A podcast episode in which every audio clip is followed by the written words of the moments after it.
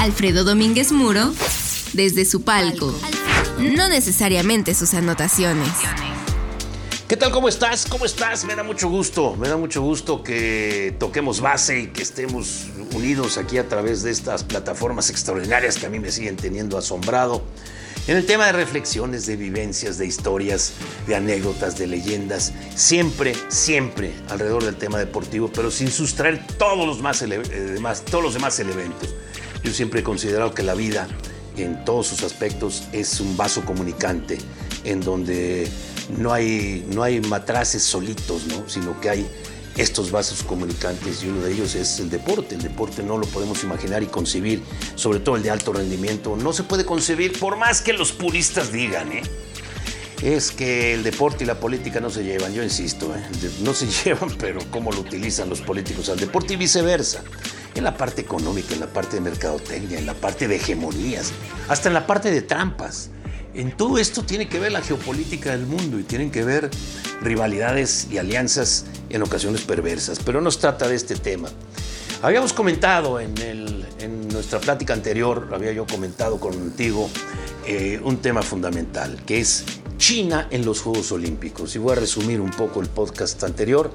Eh, ¿En qué sentido? Hasta 1979 China, no pertenecía al movimiento olímpico internacional. Y no por falta de interés del movimiento olímpico, sino China se había cerrado al mundo después de la Segunda Guerra Mundial, habría que recordarlo, se había cerrado al mundo detrás auténticamente de su propia muralla china.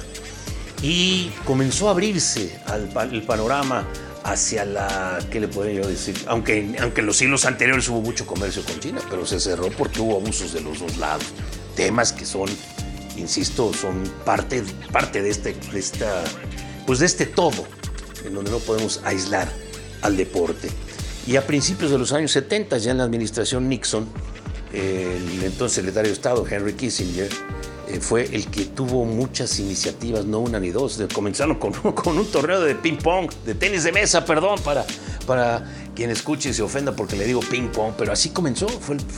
Y estamos hablando ya de principios, mediados de los 70. Después esto continuó y el movimiento olímpico chino se preparaba a su estilo, en silencio, se preparaba en eventos de nivel mundial, pero no del movimiento olímpico internacional. Finalmente, cuando se sintieron fuertes, poderosos como lo fueron casi siempre, sobre todo pensamos que en dos o tres deportes. Hoy, hoy China es uno de los más ganadores en la historia de Juegos Olímpicos y conste que en 79 apenas formó parte del movimiento olímpico internacional, aunque participó con una delegación, yo les diría modesta, en Helsinki 1952 y después no es que se retirara, simplemente no estuvo.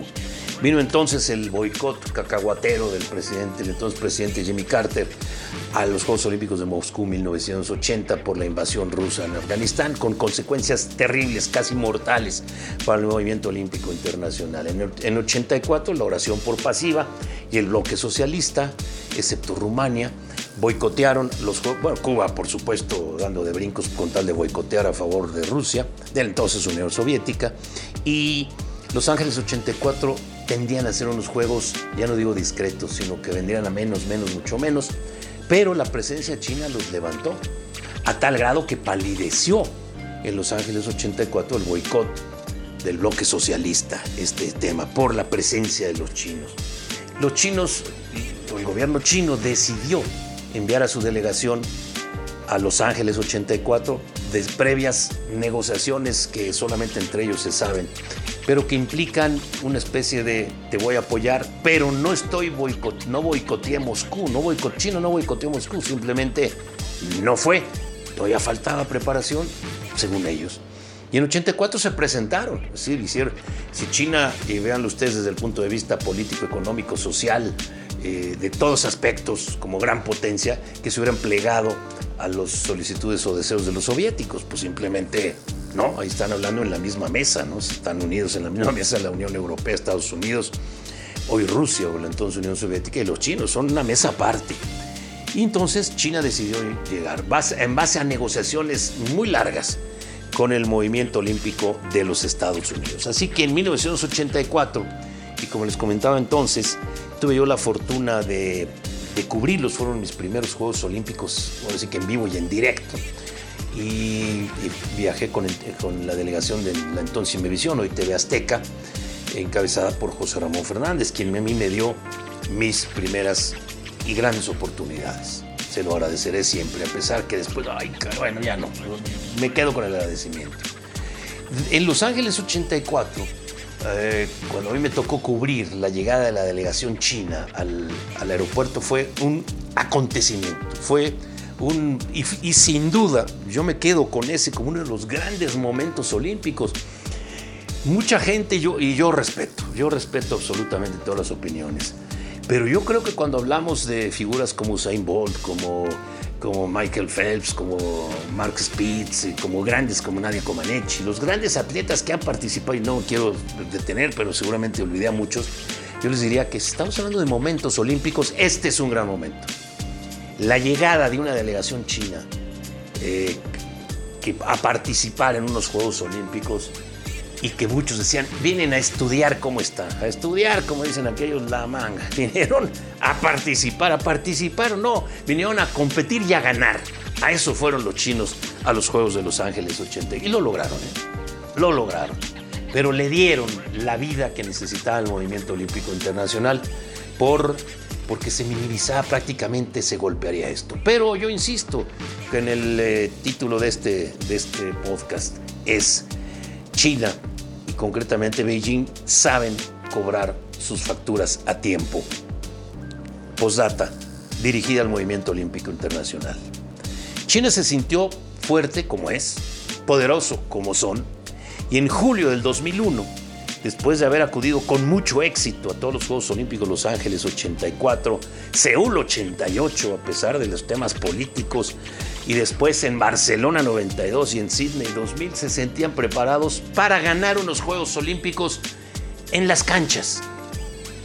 Pero eso ya lo tenían ganado, ya lo tenían presupuestado al organizar sus Juegos Olímpicos.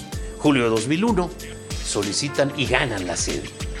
A pesar de las voces opositoras por todo el planeta, en temas que ustedes y yo conocemos, temas de, tenían que ver mucho con la contaminación, pero principalmente en temas de derechos humanos. No olvidemos las, eh, los terribles enfrentamientos y represiones en la plaza de Tiananmen, eh, eh, que es el bastión por añadir, por, es esencial y del que todos tenemos una fotografía en la mente, que es la de aquel estudiante que se enfrentó a los tanques atimotines con una flor. Bueno, pues eh, ese era uno de los temas. Que, pero, ¿qué pasó con los Estados Unidos? O sea, ¿por qué los Estados Unidos, a pesar de que sus editorialistas eh, eh, o los británicos o los franceses hablaban mucho en el tema de derechos humanos, pues los Estados Unidos apoyaron la candidatura de Beijing. Sin el apoyo de los Estados Unidos no hubiera sido posible. Y los rusos también. ¿Por qué? Bueno, pues porque de potencia en potencia se hablan de tú. Y en este caso, este fue uno de los temas fundamentales. El otro es que se ganó esa sede para Beijing y el Comité Olímpico Chino ya tenía preparados estos sistemas, estas formas de, entrenamiento. Muchos hablamos en ocasiones de que esto parece un deporte de Estado en algunos rubros, sí. Y se han encontrado trampas también. Pero los chinos tenían la respuesta y la forma de, más que la de contestar, valga la redundancia, a su estilo, al estilo de una gran potencia. Y respondió sin necesidad de grandes, eh, de grandes editorialistas, ni mucho menos. Respondió como sabía hacerlo, con austeridad en los comunicados y con hechos.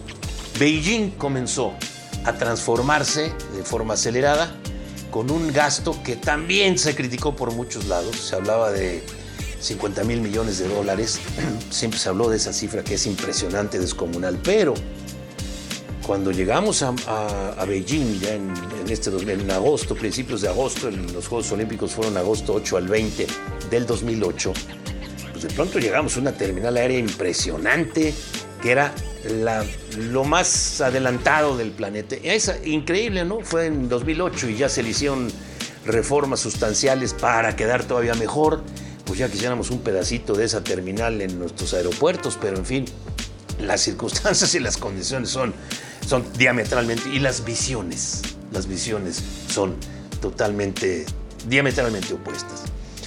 En los Juegos Olímpicos en agosto 8 también teníamos la duda de que en esos 50 mil millones de dólares hubo mucha inversión en infraestructura, en vialidades, en trenes, en trenes suburbanos, que estaban a la vista de todos, porque esos trenes, esa terminal aérea, esas, eh, esas instalaciones olímpicas, además construidas, unas sí con mucho, yo diría con mucho exceso, pero otras muy prácticas, con el, el tema de formar una ciudad olímpica compactada, con las medidas de seguridad discretas pero muy efectivas y con la promesa del Beijing verde, promesa desafortunadamente y por las condiciones que vive Beijing con, esas, eh, con ese polvo, con esa tierra que viene incluso del desierto, pues no ha sido posible atajar esa gran contaminación.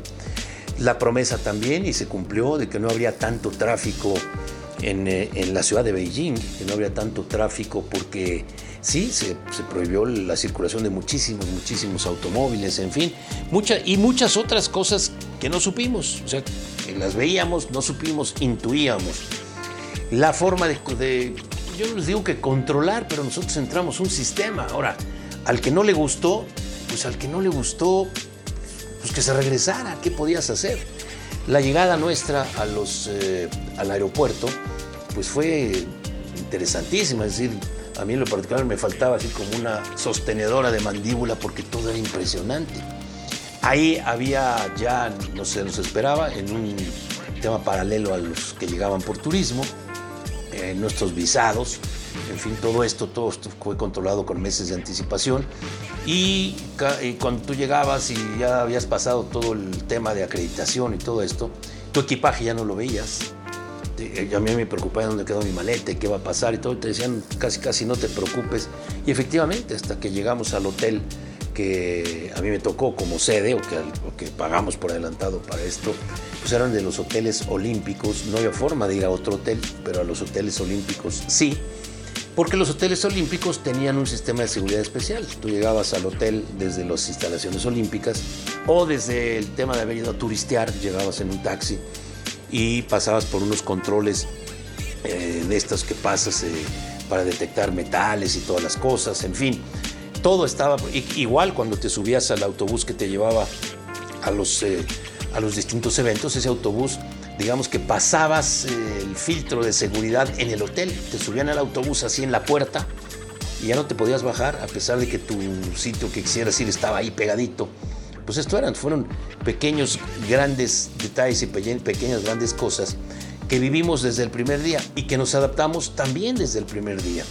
Como hubo que adaptarse también a los comedores, que después la organización se dio cuenta que era mucha comida oriental y entonces se hicieron filas y líneas. Digo los comedores, de nosotros los periodistas, de, lo que se llamó después la, la comida internacional. En fin, Beijing, una ciudad extraordinaria, eh, yo después escuché algunos comentarios con los que estoy absolutamente en desacuerdo. Es decir, no estoy de acuerdo. Se nos permitió ir a donde quisiéramos y sin necesidad de tener un guardia pegadito, como dicen algunos que fueron. Yo no sé en dónde estuvieron. Y, eh, por ejemplo, había días en que yo no tenía algún evento, no quería yo ir a algún evento o quería yo llegar por la tarde, tomando en cuenta la diferencia de horarios. Y lo que yo hacía era pues ir con algunos compañeros y fuimos y viajamos y estuvimos en, el lugar original del patio, del pato Beijing, ¿no? del pato Pekín, o a la muralla china, yo la visité en tres ocasiones en tres diferentes lugares, o a los mercados o a las calles, lo vivimos con mucha libertad, pero eso sí, al regresar las medidas de seguridad eran muy, pero muy estrictas. ¿En dónde estuvo esta primera gran factura que supo cobrar el gobierno chino y concretamente Beijing? Precisamente en el apoyo a los Juegos Olímpicos desde julio del 2001 cuando se decidió que, que, cuál era la sede para estos Juegos Olímpicos. Y la otra, yo no digo que sea menor, la otra es tremenda, porque a, los, a la inauguración de los Juegos Olímpicos el 8 de agosto en el estadio, eh, ese que le llamaban el Nido de Pájaro, ese estadio hermosísimo, a esa inauguración asistieron 80 jefes de Estado. 80, ¿eh? Así, 80. En los últimos Juegos Olímpicos de Beijing hubo ese famoso boicot diplomático, cómo cambiaron las cosas ahora los Juegos Olímpicos de Invierno de Beijing, en donde fueron solamente cuatro o cinco jefes de Estado y, con todo respeto, no de potencias, con la excepción de Vladimir Putin, que estaba en las vísperas de, este, de esta invasión genocida, eh, artera, eh, descomunal que ha tenido sobre los que tendrían, sobre sus parientes, porque los ucranianos y los rusos son y podrían ser primos hermanos, pero solo Vladimir Putin de los, de los grandes, grandes estuvo ahí. En Beijing, 2008, encabezó la delegación de los Estados Unidos, pues el presidente George Bush, el, el hijo, el segundo Bush, ahí estuvo y tuvo reuniones que parecían de, pues de cuatitud, porque salían las fotografías en los periódicos y todo esto locales, aunque no leo el chino. Eh, pero tuvo reuniones al más alto nivel y visitó a la delegación de los Estados Unidos y todo esto. Estuvo el entonces primer ministro británico Gordon Brown, estuvo la canciller de Alemania, la señora, me pongo de pie, como diría Ángel Fernández, la señora Angela Merkel estuvo ahí, el primer ministro de Polonia y muchos más. ¿Esto qué quiere decir? Necesitamos, o sea, todo el mensaje que usted pueda ver, con 80 jefes de Estado, al lado del presidente del Comité Olímpico Internacional, entonces el señor Jacques Roger, y al lado de las, eh, de las grandes eh, figuras del gobierno chino, esto es parte de la factura. Aquí estamos, tenemos todo este apoyo y pues ustedes sigan por ahí, gritos por aquí o por allá, ya ni siquiera los volteo a ver. Esta fue la segunda factura cobrada en el tema de Los Ángeles, desde Los Ángeles 84. Así que bueno, otra vez eh, se, me, fue rápido todo esto, pero te agradezco muchísimo que, pues, eh, que me hayas acompañado el día de hoy en estas reflexiones que tienen que ver por lo pronto. Esta es la segunda entrega que tiene que ver con con Beijing 2008, con el cobro de facturas de los chinos en general y del, movimiento olímpico chino a través de Beijing y cómo se dio en el contexto de aquel entonces. 2008 no es la edad media, ¿eh? estarás de acuerdo conmigo. Cierto, todavía no había tantas redes sociales, pero ya había mucha avanzada de todo esto. Y 2008, cómo han cambiado las condiciones porque a los Juegos Olímpicos de Beijing 2022, de los Olímpicos de invierno que recién pasaron, sí hubo un boicot diplomático. No se atrevió ninguno de estos grandes gobiernos, las potencias, no se atrevieron a dejar de enviar a sus atletas. Y si la pregunta es, entonces, ¿por qué los atletas rusos no aparecían? Porque siguen castigados por el deporte de Estado, por el doping, por las trampas, y asisten solo aquellos que pueden demostrar su inocencia. Aquí es al revés que el derecho. Aquí hay que demostrar tu inocencia. Y esos son los que participaron. Hay muchos que están de por vida suspendidos. Pero estas son otras cosas. Y por lo pronto, memorias de este Beijing que ha sabido cobrar junto con el gobierno chino, o, por lo diría al revés, el gobierno chino, a través del deporte en Beijing, han sabido cobrar sus facturas al movimiento olímpico, a las grandes potencias y al mundo entero. Hasta la próxima y te agradezco, te agradezco que me sigas a través de las diferentes plataformas eh, con mi nombre Alfredo Domínguez Muro y me encanta este, este nuevo medio, este nuevo sistema del que estoy yo aprendiendo mucho. Así que arroba a Domínguez Muro es mi Twitter por si me quieres eh, hacer algún comentario. Arroba a Domínguez Muro y por supuesto en estas plataformas a través ya con mi nombre completo Alfredo Domínguez Muro. Hasta la próxima y muchas gracias. Suscríbete al podcast para seguir escuchando a Alfredo en Spotify, iTunes o donde sea que escuches tus podcasts.